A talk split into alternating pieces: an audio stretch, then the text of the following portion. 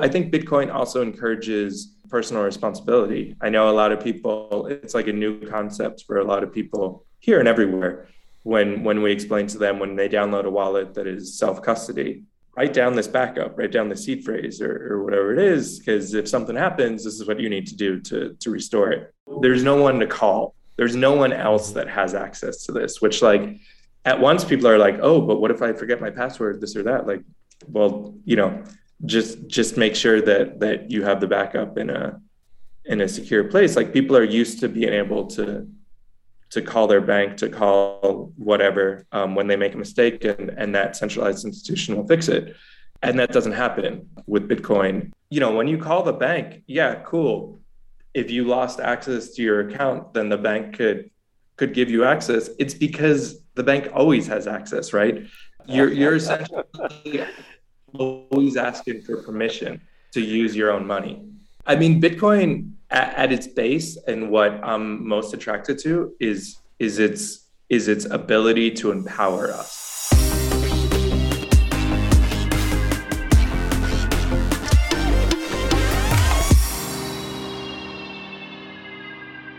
Bienvenidos al IBEX Podcast número 24, me parece. Hoy no nos acompaña Esteban, tristemente. Voy a tener que ser yo su anfitrión.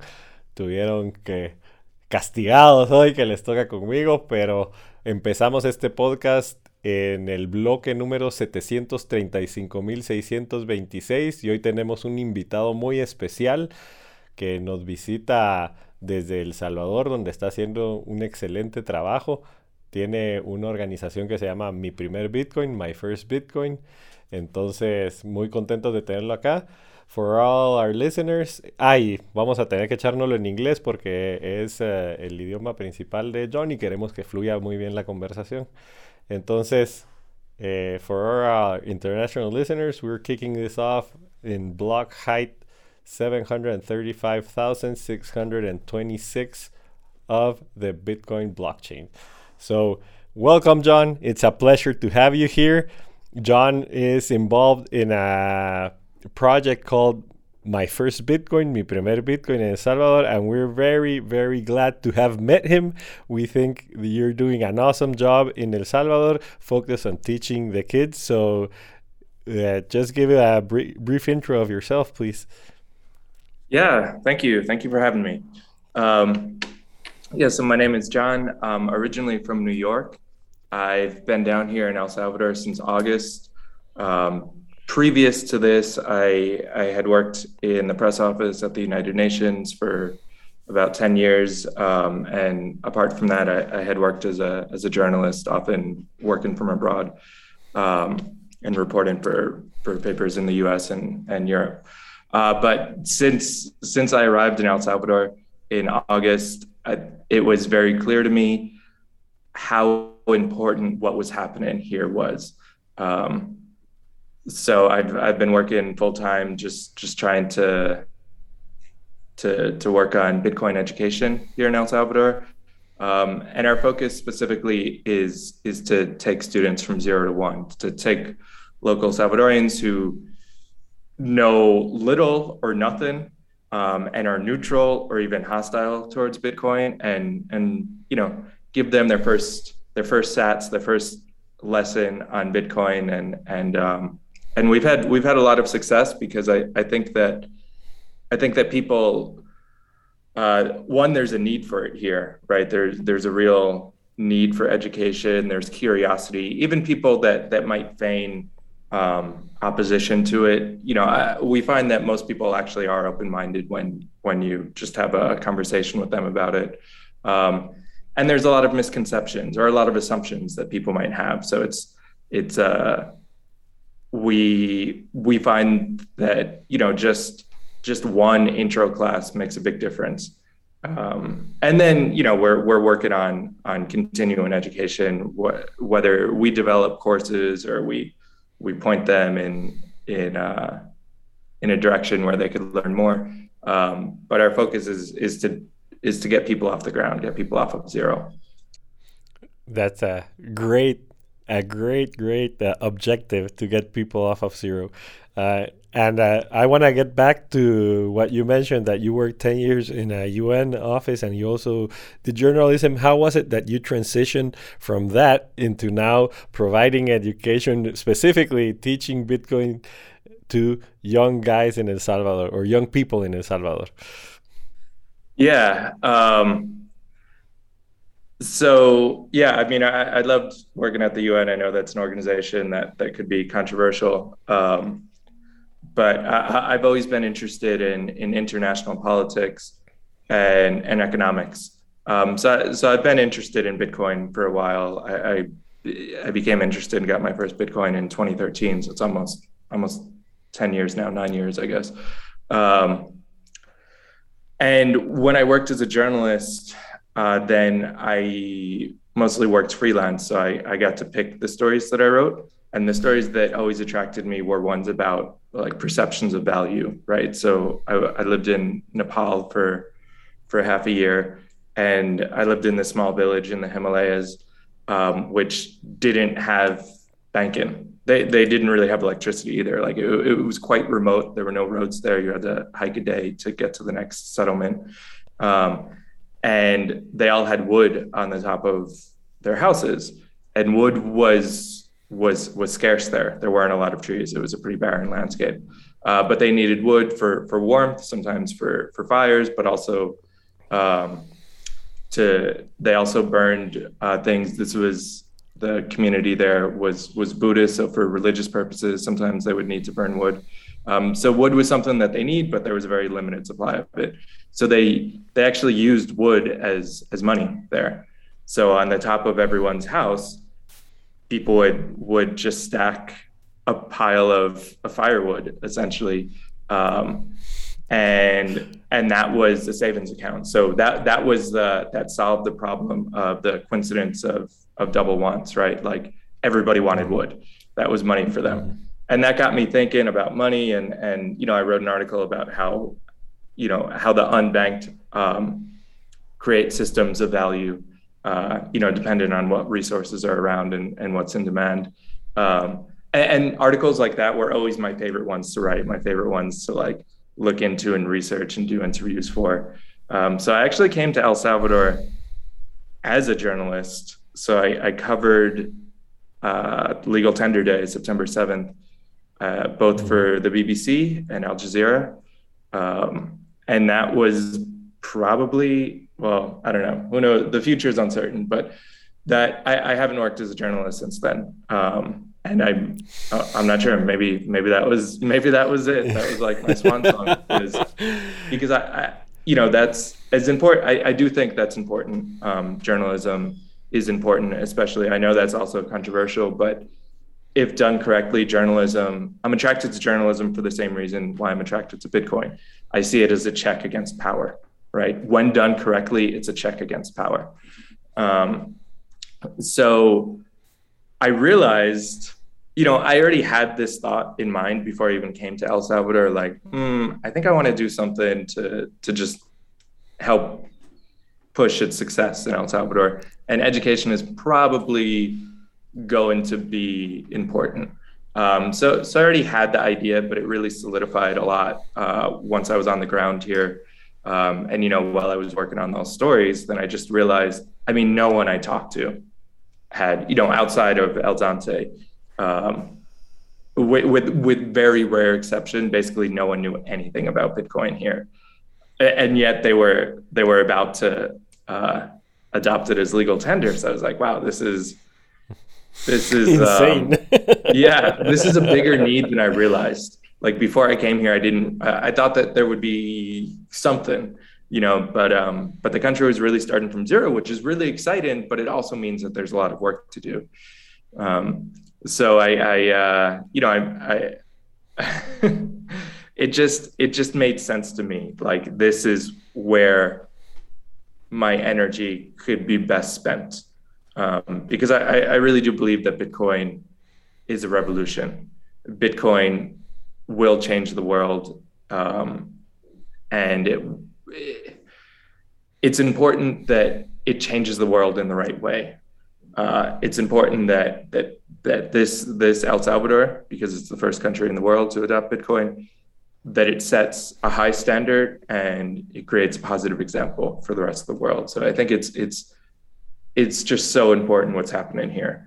Um, and you know, I I I, I realized that uh, you know this is the hill that that I thought was worth dying on. This is education in El Salvador is is where I want to put all of my energy and This is this is where we as as individuals can make the most impact in the world right now. I really believe that. And I'm yeah. I'm at I'm at heart, I think I'm an activist. Like I want to make a difference. I want to I want to I got goosebumps, John. I've got goosebumps. You found where you're to leave your mark. It's pretty exciting. And I want to dig deeper in what you said. Sometimes we just uh, take a statement at face value and we we don't go deep enough. I, I've found that I get very frustrated when conversations stay on the shallow end, and we could go on and we could, uh, uh, you could talk to us about what my first Bitcoin is doing. And actually, I want to ask you about this. This is a great name you picked.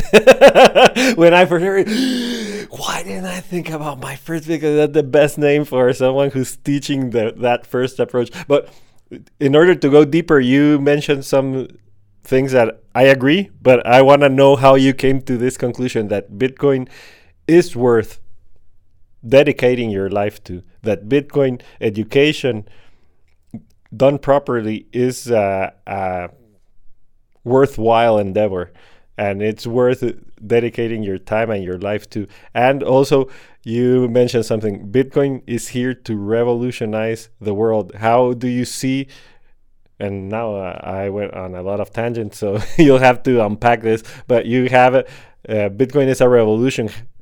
How did you reach this conclusion, and why do you think it is a revolution? And how is it gonna affect our social structures, or how is it gonna revolutionize society?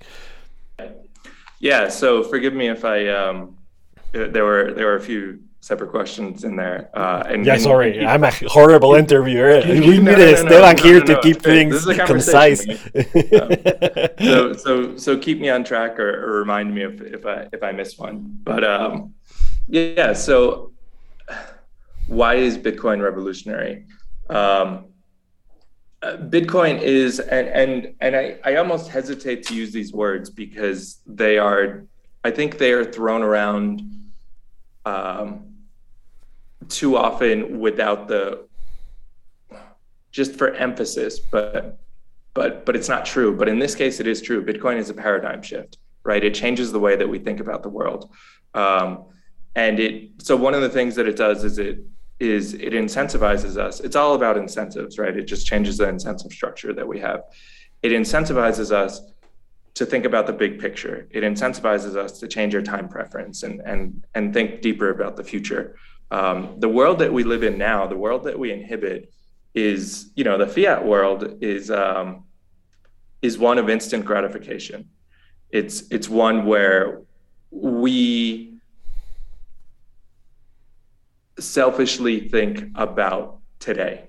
We don't we don't ponder the future, um, and we we don't really ponder what our actions today have on tomorrow. Right? It's just about moving from one day to the next and and bitcoin incentivizes us to to think longer term and i think that is that is a, a, much more sustainable way to think right not not just as individuals as individuals yes right we should be thinking um, you know is this is this a good move not just today but am i going to regret this next year or a decade from now um, but also as a as a society, right? We need to. I, I think one of the reasons why why um, a lot of political systems are broken is because they're too short-sighted, right? They're just thinking about the next election cycle. They're not trying yeah. to build anything. Yeah, um, and you brought me back, and wow, I love it how you put it.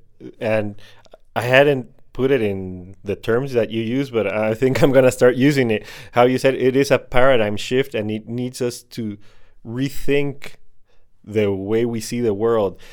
And this is I think you hit it spot on. You need to reconfigure your worldview. I, I like to say new mental maps. You need to navigate the world with a new mental map, and that makes it very difficult, especially at first glance. And I think that's why, and I, it happened to me, we need several touch points with Bitcoin before we start grasping it. And this paradigm shift, I, I love how you put it. Yeah, you, you in order to start understanding Bitcoin and why it's important and why it's revolutionary, you basically have to rearrange your worldview. And it's not easy to do, especially when you've been doing things and they've worked yeah, relatively well for a long time. It's very difficult to rearrange the worldview. And it brings me to the thing you said. It has to do with the incentive structures and how it changes the way that we discount the future. So it makes the future more valuable. And this happens when you actually use Bitcoin uh, at, and you use it for a prolonged period of time and you see how it value grows over time and you see the real benefit of savings. And I was brought back to a thing that I read somewhere when, when I started reading about economics about the tragedy of the commons. When you've got uh, election cycles, what happens is that the nobody owns public land and nobody owns public services but actually the people that control them they uh, benefit from them so they are de facto owners. And since the their cycle depends on elections not on doing the work well and planning for the future this is where the future gets discounted a lot and we do not plan long term. Yeah yeah so i think the tragedy of the commons is a great great example right and maybe just to just to give a quick definition if listeners are, are aren't familiar with it tragedy of the commons is essentially when individuals pursue self-interest but it has a negative outcome for the community for the collective right so an example of that could be fishing, right? So an individual fisher is trying to get, um, say, in a lake, right? There's a lake, um, and there's a bunch of different fishermen there, and each individual one is trying to get as as much fish as possible, and they're not, you know, they're not thinking about restocking the lake. They're not thinking about the future. They're trying to get as much fish as possible.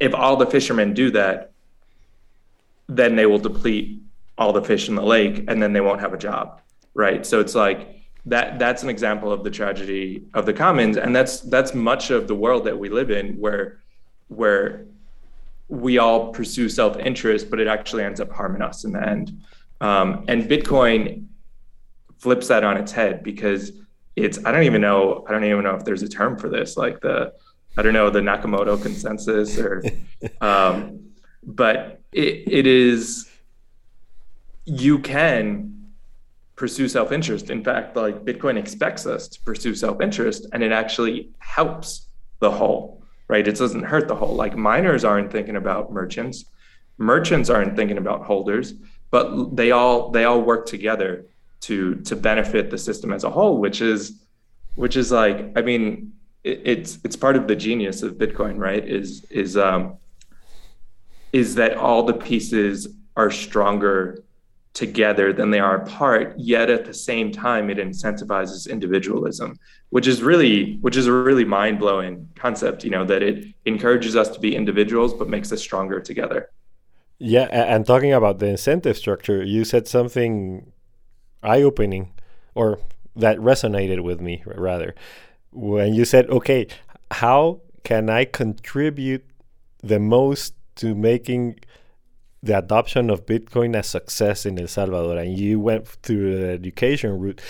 That was the exact same question we asked ourselves in IBEX. We said, okay, what can we do to contribute to the success of the adoption of Bitcoin in El Salvador?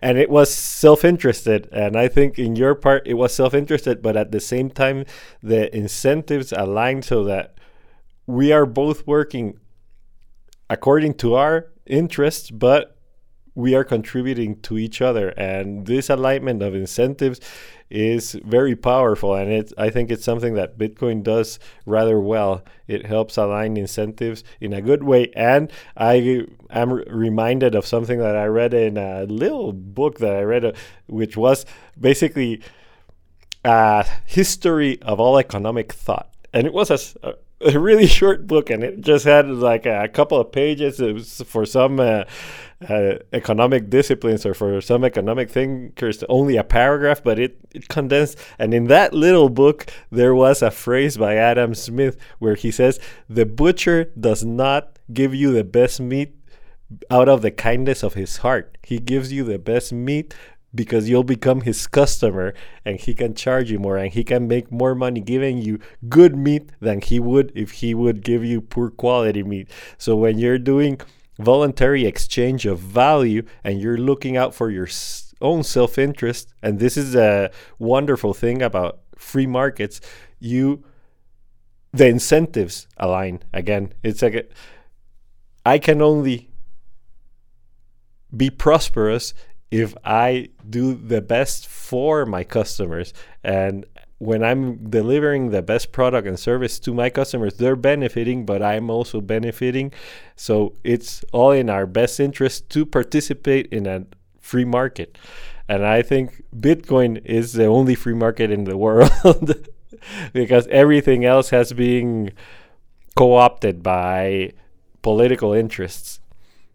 So this is another point I, I like to make about Bitcoin, um, which I think you know continues what what you were saying, is that Bitcoin doesn't care. Um, Bitcoin doesn't care how old you are. It doesn't care what country you were born in. It doesn't care who you voted for. It doesn't care what your dietary choices are. It doesn't care about any of that it treats it doesn't care how much you have it doesn't care whether you have one satoshi or whether you have like 10000 bitcoin um, it works the same for everyone it treats everyone the same and that is it sounds simple but i cannot think of another example in human history that where there's where there's a you know a, system whether money or i actually think and maybe this is like you know a further rabbit hole to dive down. I, I don't I don't really see Bitcoin as a as a way to represent money. I see Bitcoin as a way to represent power. Um, but I, I like that. Uh, how did you come to that yeah. idea? But but um, okay yeah yeah. this is this is the great thing about Bitcoin is there's just like so many different like tangents and paths you could take right. Um, but uh, yeah, to let, us return to, to Bitcoin as power. What I'm sorry, I, lo- I lost my track now. What what were no, we were talking about how you can interpret Bitcoin, and sometimes it's uh, easy, no, not easier, but a way that you can interpret it is. Uh, so this system, every system that I'm aware of in human history, chooses winners and losers. Right? It treats people differently. It treats people differently based on how old they are, what country they were born in, um, who they voted for, how much they have, you know, whether it's like in in say it's dollars, like people that have more dollars have more influence on on the system than people have less dollars, right? Mm-hmm. Um, inevitably, every network, every system that has existed before has chosen the winners and the losers, and Bitcoin doesn't, and that is that is revolutionary just all by itself. Um, that it that it is the same for everyone.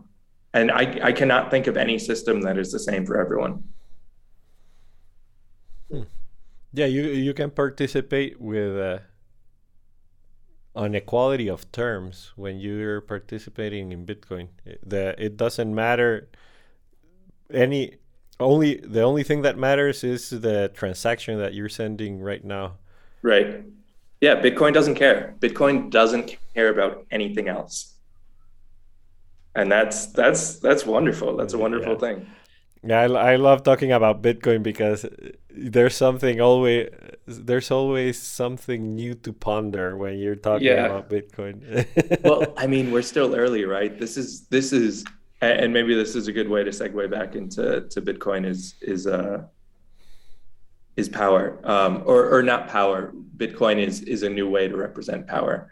Um, I think that money is you know that that that Bitcoin will change the money of the world, or is changing the money and will continue to change the money, is huge. That's a big thing. Um, you know, fix the money, fix the world. Like I I believe that. Uh, that said, there's so much more. Like money is the first use case, right? Money money is is I don't I see Bitcoin as a as a as a new way to arrive at at consensus for for power for um, how we who has authority who has control um, yeah and on that point uh, we used a phrase with my brother. We had a twitter account called dinero libre.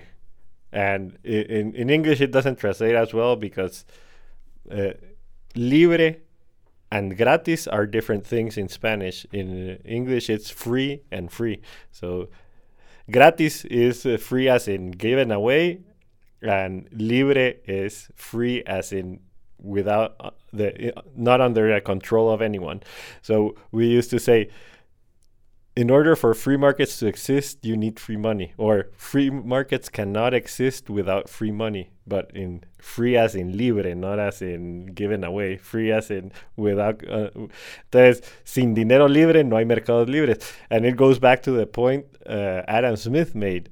You cannot have this uh, alignment of uh, incentives in a free market if you do not have free money. And it's a part of a power structure. It becomes a power structure because if you can have an outsized gain from participating in a market where you give less value than you're receiving, uh, you're exploiting people. And I think it goes down to something that was recognized a long time ago.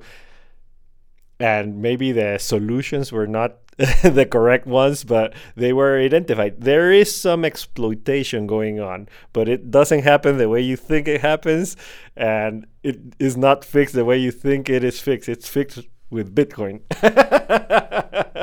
not not not in an election booth.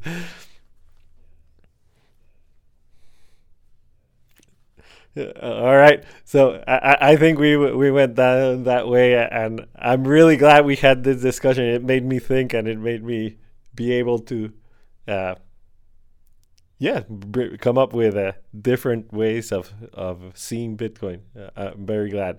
So I want to bring it back to mi primer Bitcoin, my first Bitcoin. How was it that you started out with that? How did you come up with the name? And how, uh, who's with you? Because I know there are some guys from El Salvador who are contributing to the project, and I would like you to talk about the team.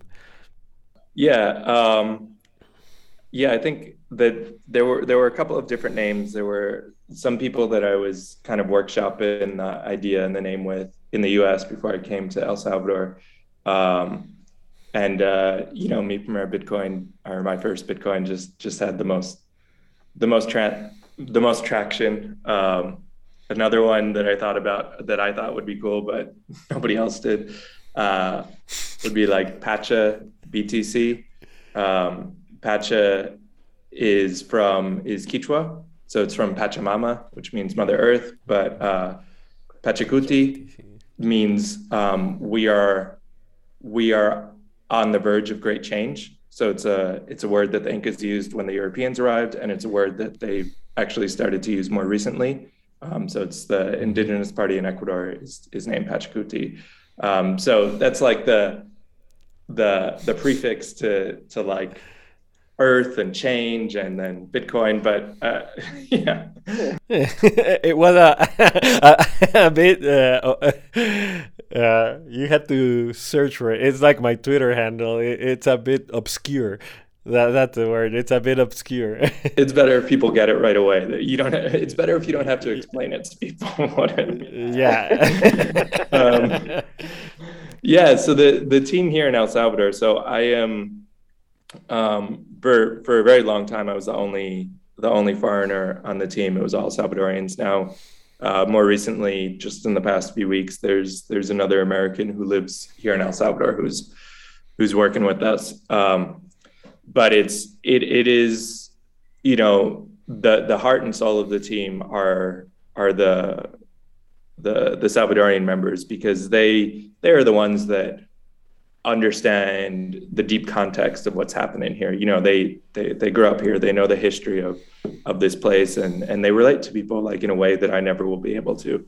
Um, and and they're great. Like it, it's this is this is a, a, great thing about Bitcoin, and I think Mi Primer Bitcoin is is uh is an example of this. Is that I think all all we are, all we began with was an idea, right? And and as we've grown then then i think we've attracted really really great people. And not necessarily people that knew a ton about bitcoin were in the bitcoin world for a long time before they joined the project because the reality is that like some some of them were actually students you know they were students in september october november and now they're and now they're organizing they're teaching um, they're they're they're like very active within the project. So those people are are quite new to Bitcoin, and even the people that joined in September, you know, that first class of people, they were they knew about Bitcoin, but it, you know they they've learned ten times more than they knew just in the past six months um, when they joined, and and it's so when I say that it's attracted really great talent, I don't mean that it attracts people who know a ton about Bitcoin necessarily. I mean, it could, but what I'm talking about is is people who like they're they're motivated, they're dedicated, they they believe that they believe that we all believe that Bitcoin um, can change the country. You know, they they see it as a, as a, specifically Bitcoin education as as a as an important um, part of what they hope their nation becomes right? And it's and and like i'm in i'm inspired by them by seeing their dedication to that mission. And also like um it's not just el salvador right? It's going to change the world. If we el salvador is an example. If we create a good example here so there's i know there's a lot of guessing about like what the next country is going to be to adopt bitcoin. You know is it going to be x? Is it going to be y? And i think that that is noise. The signal is el salvador. The signal is is el salvador because if we do it right here if we if we get it right here it won't matter. We won't have to guess who the next country is because everyone is next, right? Yeah, um, yeah, yeah, I, I, I agree wholeheartedly. Yeah. So so the team the team here is uh, is really great, and and many of them. Um, so I think there's about ten people uh, working for us at this point. You know, we we we started out just volunteers um, and now there's some people that, that that we pay in Bitcoin to, to work on this. Some some are are part time, some are full time, some mix there. But um, but I'm really happy to report that a number of people, I want to say probably about five at this point. Um, it's like more every week. Uh, five people have quit their fiat jobs and now work exclusively for Bitcoin. Um, that's great news. And that's very exciting. Uh, and yeah. I hope it becomes a trend.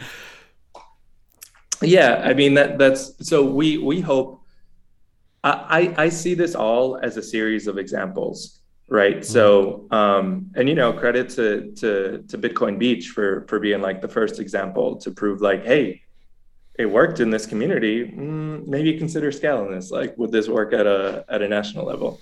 Um, so so I think I think that they you know that they they deserve all the credit that they get for for creating that first example.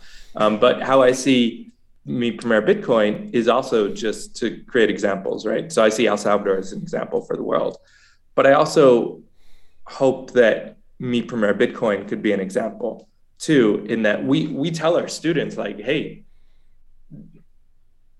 Bitcoin is the future. We use Bitcoin, like we we earn Bitcoin, we use Bitcoin, we want to encourage the circular economy. Like it's a real alternative. It's not it's not an investment vehicle. It's not a way to you know your ten dollars today is going to be eleven dollars next week. That's that's that's not how we see it, right? We see once you leave fiat. Uh, like for me personally, when I left fiat, it was a it was an exit. It wasn't. I, I'm not. I'm not looking to get back in at a at a different price. Um, and and we need to we need to be an example to the students to the people that we talk to like we need to live that and we do you know we we only use bitcoin we i mean there are there are a handful of exceptions you know if we want to do like a promoted post on instagram or something but um but by and large we are 100% bitcoin we all of our donations all of our funding is bitcoin and all of our expenses are, are in bitcoin which includes the the salary for all the people so we we had a survey um, that we had CID Gallup come in and, and do a survey. Uh, and, you know, this is like an international survey company. Um, mm-hmm. And we paid them in Bitcoin. They had never accepted Bitcoin before, but we paid them in Bitcoin.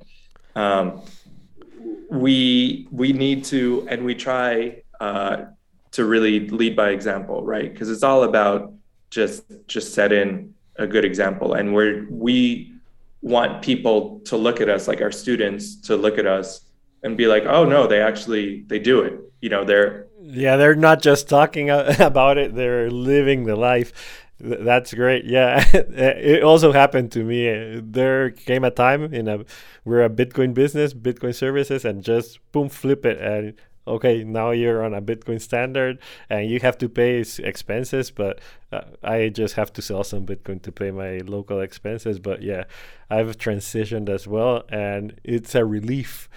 We, my brother, has a really great example about his own life, and it's something that happens to a lot of people, and it's the reason why there's so much. Uh, uh, I call it gambling, really, because actually that's what it is uh, but it's a popularity of apps like robinhood where you can buy contracts for difference and this type of uh, stuff and then you've got the huge collectibles marketplace and now it's uh, also uh, going crazy where you've got the maradona shirt selling for 200 million dollars and this type of stuff. And it happens a, on a lower scale with the trading cards and it happens with the whole uh, garage sale economy where you go and you try to find something and flip it. And all this stuff happens because you're just chasing the next place where you can get a little bit extra income and you have to do that because you have no way of saving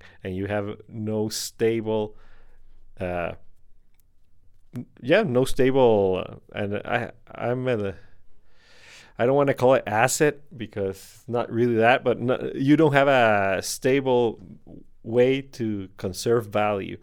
And when you don't have that and your values being eroded all the time, you're just on that hamster wheel searching for the next opportunity. My brother said, "Yeah, if I didn't have five projects going on at once, I didn't have one. he, he serial entrepreneur, and he had this and that and that. It uh, drove you crazy. You basically lose your entire life just chasing the next source of income, and it's very draining. And it comes back to the I to the thing that you mentioned at the start your time frames are always very compressed. You you don't have the luxury of looking ahead and planning for the future. Right. And and what excites me about El Salvador as opposed to like, you know, in New York, I know I know plenty of people who who maybe know a little bit about Bitcoin, maybe they bought some Bitcoin. Um, and for the most part, they see it as an investment. They're just holding on to it, hoping that it's worth more dollars in the future.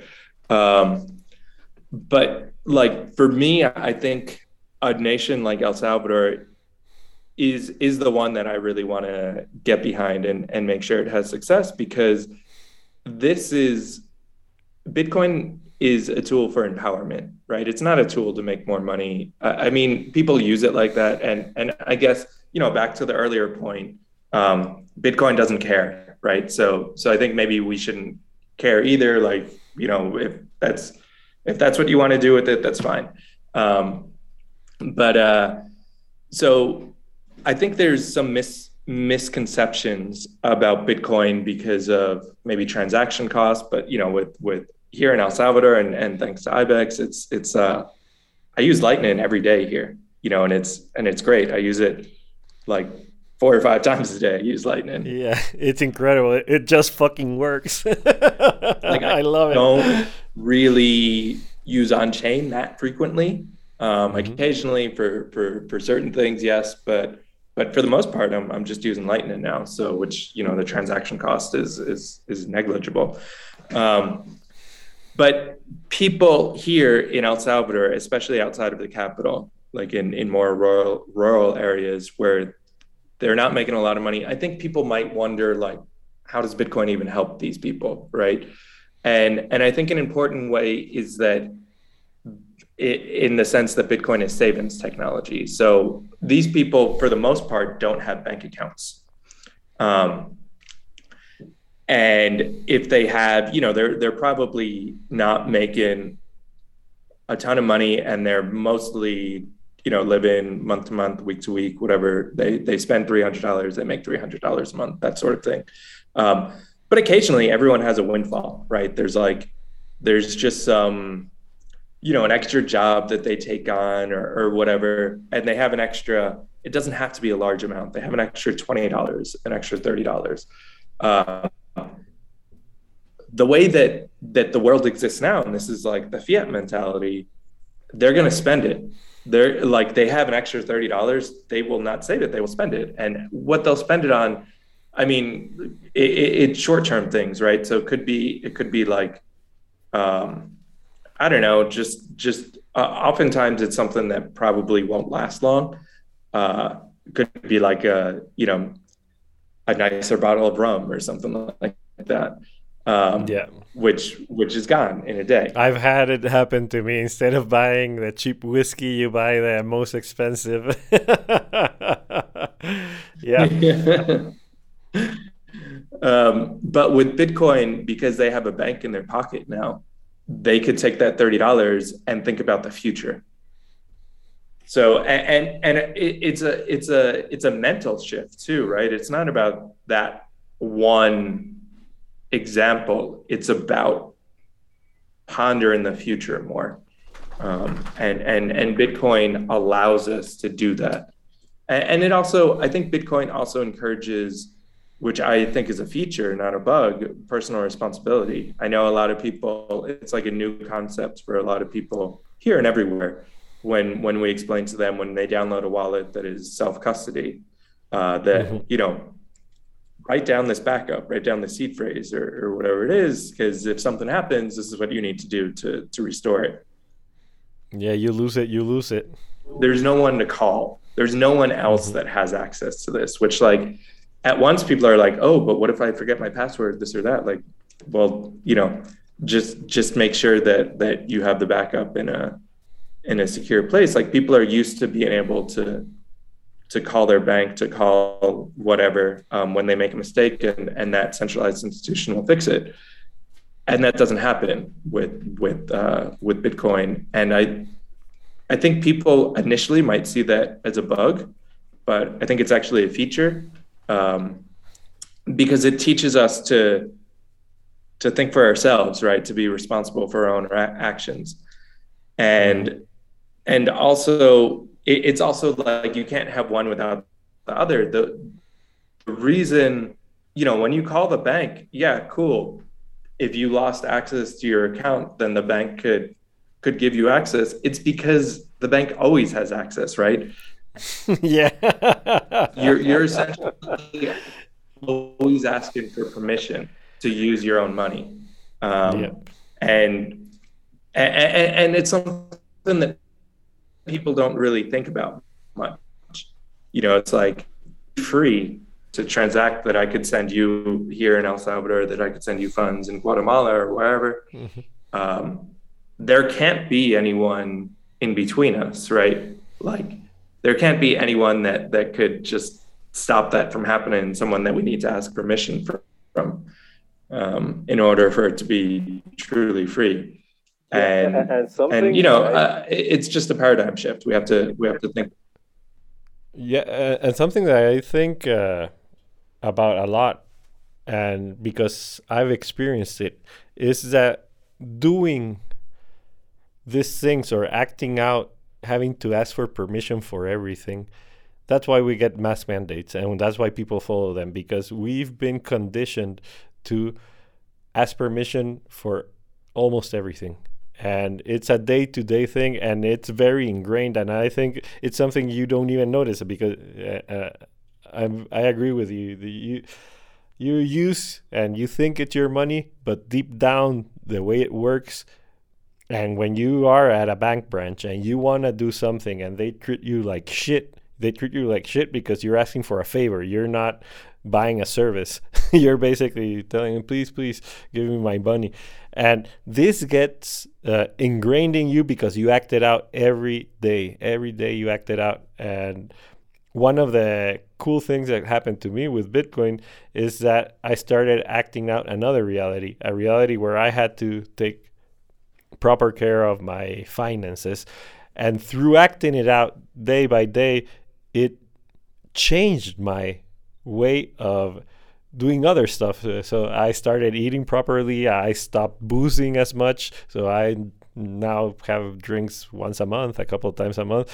Uh, it was a real change in my worldview.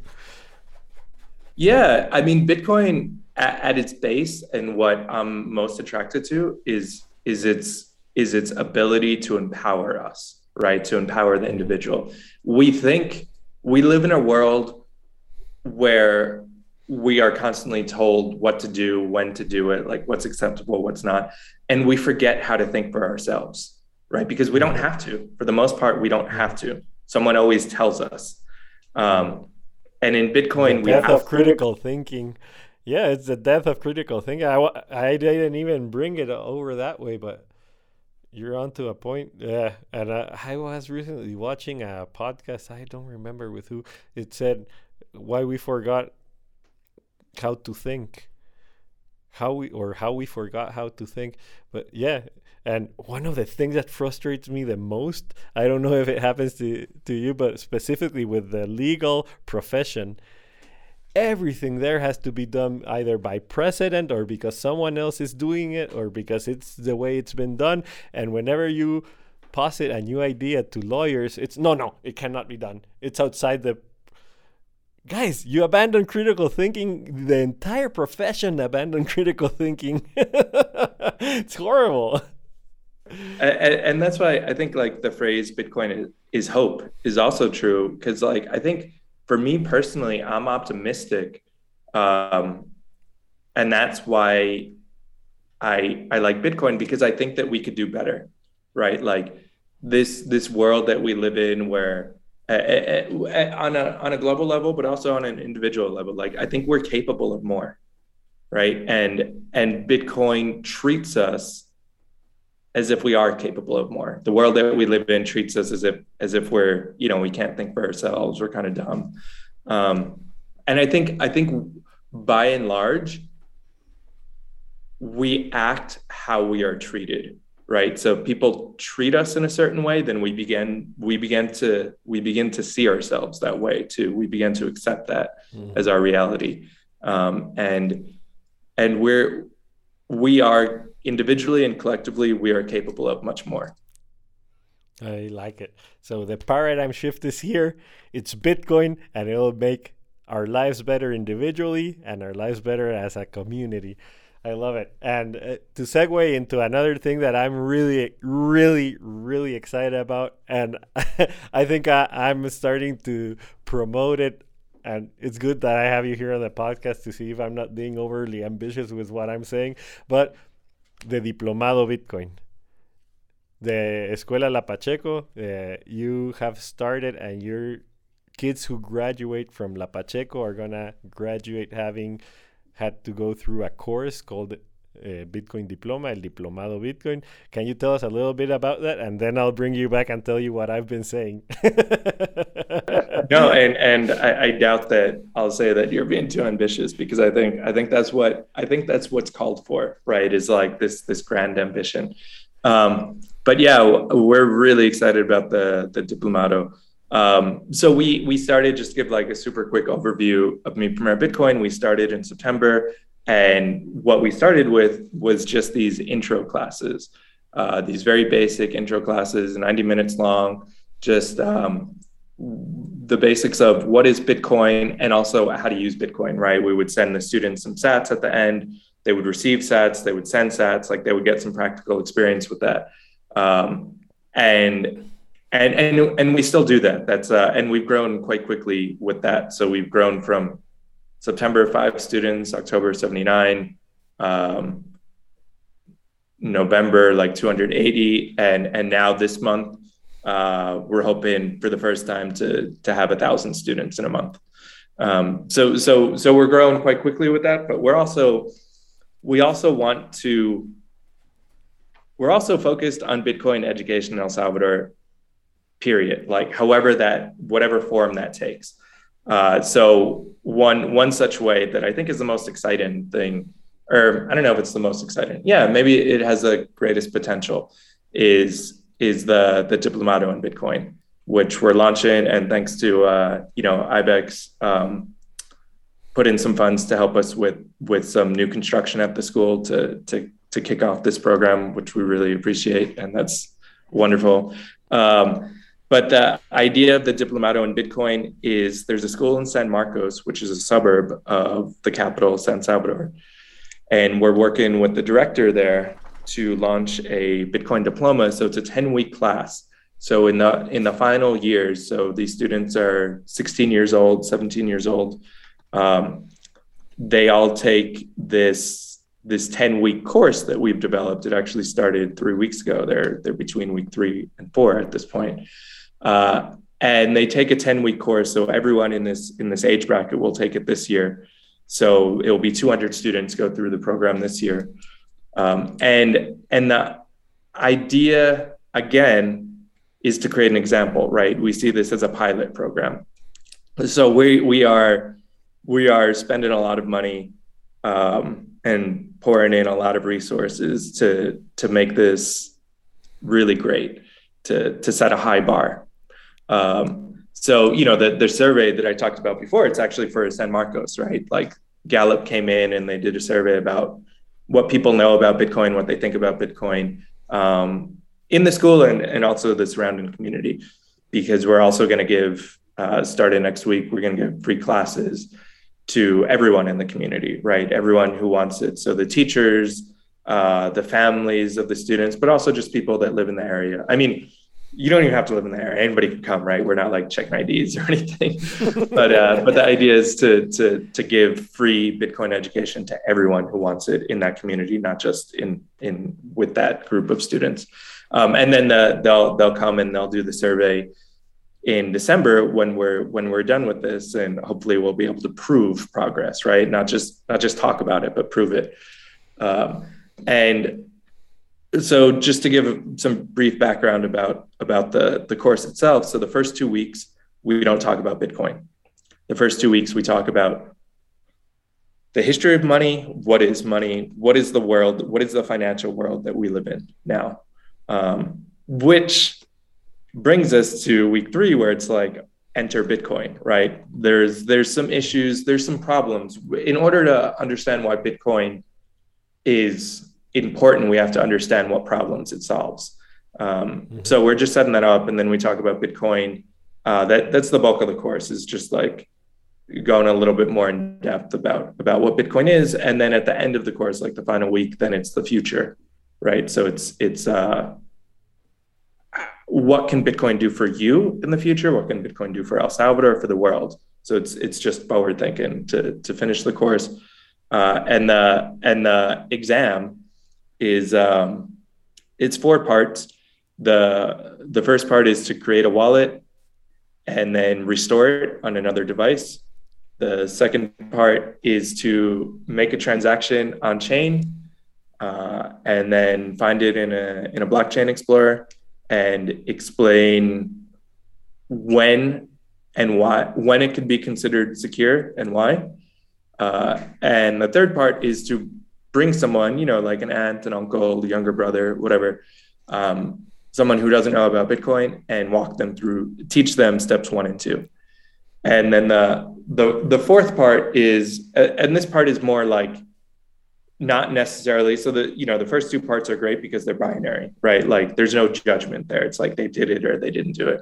Uh, the fourth part is more not every answer is correct. It's more to get the students thinking about it because we're going to present them in week eight with the question. So the the the fourth part is how Bitcoin can change the world and how Bitcoin can change their life. Um, so it's just to just to get get them thinking about it. Uh, so the the idea with that is that they will. There's a few ideas. Uh, one idea is that the students become teachers, right? Um, and the other idea is is that this is a pilot program, and if we could prove success, right? We also have the students the before the first class there's a page in their notebook where they just write what they know about Bitcoin, what they think about Bitcoin, and it's kind of like a free flowing answer. Uh, and then the last page in the workbook is the same question, and they'll they'll they'll fill it out again. So we'll also have that. That's like kind of like its own little survey, right? Where we could where we could like see the difference, and also we'll we'll also learn because we are we are new at all of this, right? This is like this is all groundbreaking. Yeah, nobody so, has the recipe of how to teach yeah. a Bitcoin diploma. So we have to be we have to be like very, you know, I don't know, leave our ego and our pride at home because we're going to make mistakes. We're going to make mistakes, but we're going to learn from them. We're going to be like, oh, this worked, that didn't work. You know, um, so it, with each iteration, there's three cohorts. There's three groups. We're in the first group now. With each one, we're gonna we're gonna make tweaks and we're gonna improve it. Um, and the, the thought is by the time we finish this year, we have created uh, some, you know, we, we've learned some lessons and we've created like a really good curriculum. Um, and also that we've made a difference in, uh, in the school, in the students' lives, and we've made a difference in the community. Um, and and that we could demonstrate that and then with that you know the the there's there's a lot of a lot of people watching this project right? Whether it's like international bitcoiners or or whether it's the ministry of education here in el salvador um, there's a lot of people paying attention to to what's happening here because this is you know the this is the the um the our hope is to and and i think this is a realistic it sounds wildly optimistic, but I think it's also realistic, right? And it's also necessary. Um, our ambition is that this program or something similar that that you know is built off of this is put into every school in the country next year. And that is- yeah, that's what I've been saying as well. This needs to be every teenager that goes through high school will have the Bitcoin diploma in his curriculum. And and and I know I know it it maybe it sounds um you know like hyperbole to say this, but I, I really think that we could change if we do this, we will change the world. Yeah, and I I agree wholeheartedly. If we could reach every you know, this is a very strategic demographic, right? Bitcoin is for everyone, and we will always continue to have free classes that are available to everyone, regardless of like what school they're in, what age they are. But this demographic, like 16 year olds, 17 year olds, just when they're finishing high school, is a very strategic demographic for a number of reasons. One is um, is they're open minded, right? They're not like entrenched in this old world where they have to unlearn things, right? They're they're open minded. So so far, the reception that we've gotten from these students is like very positive. They're really excited to learn. This is this is something new to them, right? Like I think the other subjects you know, are, are a bit more hit and miss. Some of them they like, some they don't like, some they're they're like, why do but but it seems like there's they're really interested in learning about Bitcoin because because it's different, because it's new. Um, and in a way that that is it's easier for for that for that age than than people who are a little bit more entrenched. Um, so another reason is that they will naturally become teachers and we are going to encourage them with with how we set up the final exam to to spread the message, right? So it's if we could reach, and the goal is somewhere around the numbers that we're looking at. Um, these are rough numbers, but about 400,000 students. Um, if we teach 400, if 400,000 students receive not a one-off, like a 10-week course, a 10-week, you know, quality material, they get financial literacy, they learn about Bitcoin, they think about the future. If we could do that to 400,000 uh, students in, in that in that demographic, that is how we effectively teach the entire country in one year, because they will go and they will talk to, you know, their their grandparents and their neighbors, their younger siblings, um, and and and they will touch everyone else, right? Like that that is, and I'm I'm, I'm just I'm just so excited about the potential here.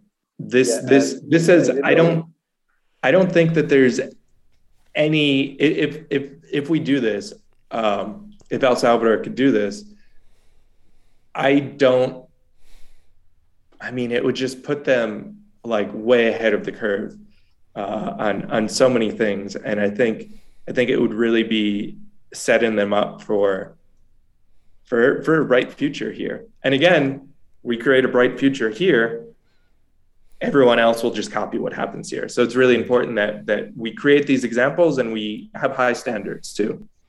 Yeah, and I think it's uh, super exciting. Uh, and you're right to be putting so much effort into it because another thing that I think will happen that we'll see is that for some of these students it'll open their eyes that they can find work in Bitcoin, and we can add to the amount of people that like Mi Primer Bitcoin, like Ibex, and like thousands of people around the world. They just want to know, okay, what can I do to contribute to Bitcoin success? And I think they're the correct age, and they will have the opportunity by themselves to see, oh, there's this need, and I can work on Bitcoin or. Uh, through this or through that. I can and a lot of them maybe will even become teachers of Mi Primer Bitcoin. And this is very exciting. So it will open the eyes to a new career path for a lot of young kids. And this is what makes me very excited. I started working very old. I didn't take on proper jobs until i was older.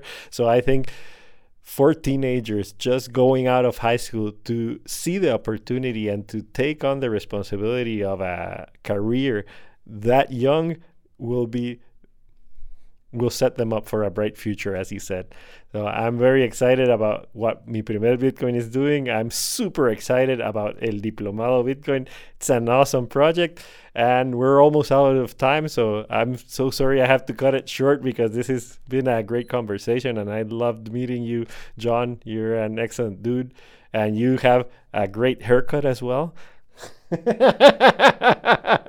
I like your style. You're you're missing a little bit of whiskers here, but I'll let it pass this time.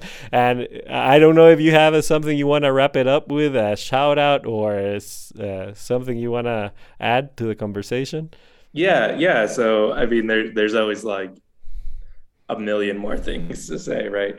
Um, yeah. So a few things. Um, Mi Primer Bitcoin, we had really aggressive growth plans for this year. You know, I talked about uh, a thousand students this month is is our ambition for May, um, but by October, November, our ambition is like seven or eight thousand students per month. Like we we we want to grow very very quickly, um, and and we are, but we have been growing quickly. We just want to continue that same trajectory. Uh, but in order to do that, we need we need some help. Um, so you know we we have different funding sources. We have sponsors like IBEX being one of them. Uh, we also get individual donations, and uh, you know we're always we're always happy to to to add gasoline to the fire. Um, yeah, I'm gonna direct people to the Tallycoin campaign, so they can go on Tallycoin. It's a crowdfunding campaign that Mi Primer Bitcoin is there, so uh, we'll have it in the description, guys. Please add it there. And yeah, very exciting times. Uh, very a great project you've got going on there, John. Yeah, thank you. And and if you guys want in the in the future, I know we did this one in English. I know the podcasts are like sometimes English, sometimes Spanish. I speak Spanish, but you know, I could probably get a little bit more philosophical in English. Um, but uh, the rest of the team, there's there's some really great people that you know. If you guys wanted to have another podcast, we could have one of the Salvadoran teachers on.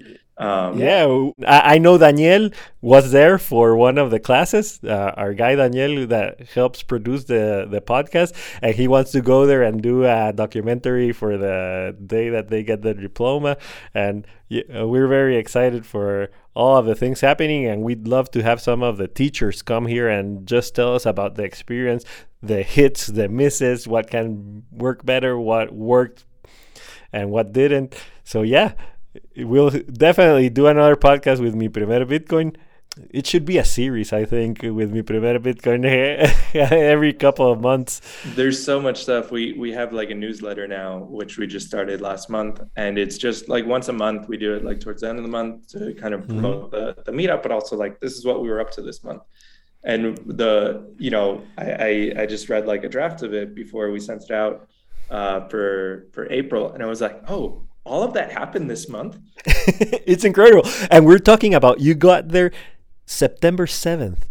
Yeah. It feels like a lifetime ago. Or, uh, like and for us, it feels like we've been doing this forever. and we're yeah. just getting started. So the amount of runway we've got, the amount of space left for us to contribute. To yeah. contribute and to do what we're doing. It's very, very exciting. Yeah. So John, I'm sorry I have to cut this short, but thank you very much. Yeah. Thank you. Thank you. It's been a pleasure. I hope to. I'll be going down to El Salvador, uh, hopefully in a couple of weeks, maybe sooner. And I'd love to meet you in person. I'd love to go to La Pacheco.